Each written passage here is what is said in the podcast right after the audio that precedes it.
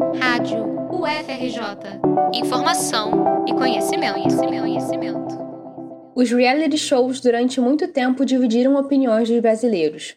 As primeiras temporadas do Big Brother Brasil, por exemplo, apesar de terem sido um sucesso de audiência, geraram reclamações dos telespectadores mais tradicionais. Cenas de brigas, sexo e festas regadas a álcool fizeram com que o programa virasse alvo até mesmo da Câmara dos Deputados. A campanha Quem Financia a Baixaria contra a Cidadania da Comissão de Direitos Humanos organizava um ranking dos piores entretenimentos da TV de acordo com reclamações populares. E muitas vezes essa lista foi encabeçada pelo programa da TV Globo, que chega à sua 22ª edição.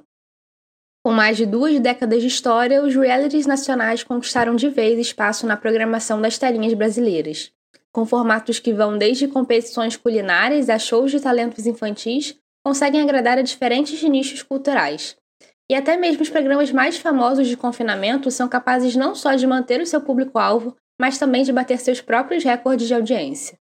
Mas afinal, qual é a fórmula mágica dos reality shows para fazerem tanto sucesso? Por que nos interessa tanto vigiar a vida alheia?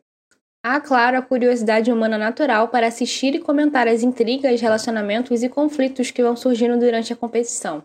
Mas além disso, os realities atuam como um reflexo muito ampliado de questões que vemos no nosso dia a dia, motivando debates e interações.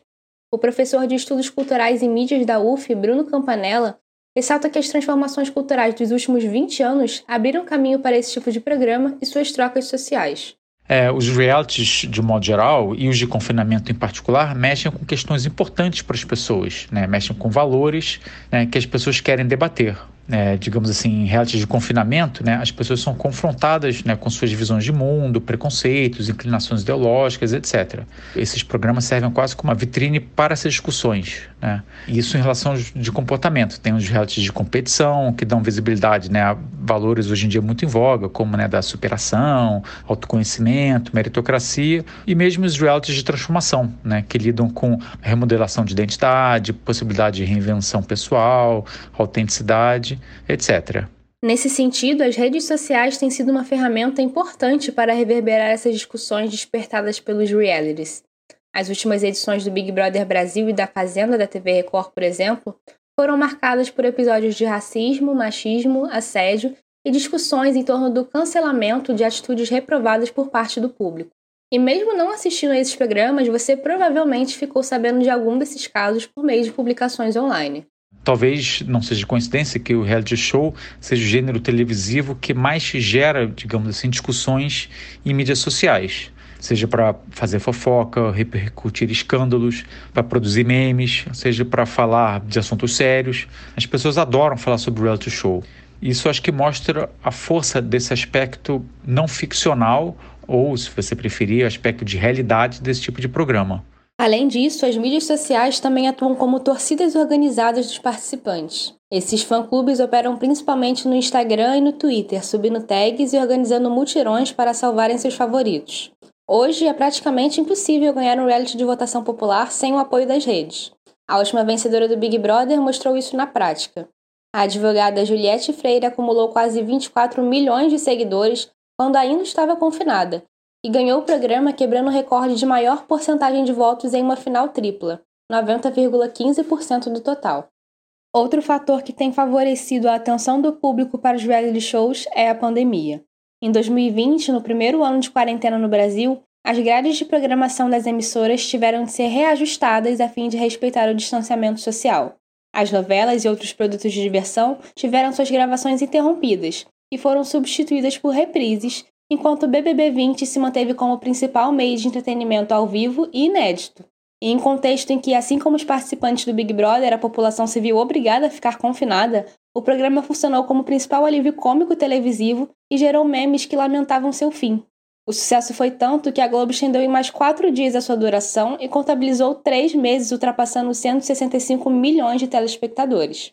Nesse mesmo ano, as votações populares do Paredão quebraram recorde mundial, chegando a um bilhão e meio de votos.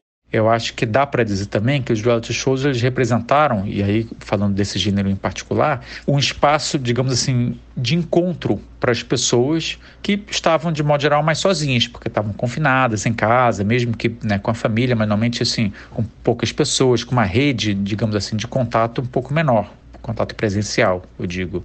Então, esse, esse encontro, esse espaço de encontro, eu, eu me refiro ao encontro é, no sentido dessas pessoas buscarem algum assunto de interesse comum né, nesses programas, seja para falar sobre pessoas que elas se identificavam, né, participando desses programas, ou pessoas que elas não se identificavam, é, para falar sobre alguma polêmica, né, ligada à realidade, enfim, aqueles assuntos, aqueles temas, para poderem discutir, criticar, polemizar, em última análise, para as pessoas, para a audiência falar sobre ela mesma e sobre os outros, para os indivíduos falarem sobre si mesmos e sobre os outros. Então, o reality show teve esse papel, está tendo, né, digamos assim, na pandemia, esse papel importante de permitir, digamos assim, quase que esse encontro com o social, com a sociedade. As últimas edições do Big Brother indicam que os reality shows vieram para ficar. Antes vistos por parte da audiência como uma forma de baixaria e uma indecência para a televisão, hoje esses programas funcionam não só como um meio de diversão, mas também como palco para agregarem debates fundamentais para a nossa sociedade.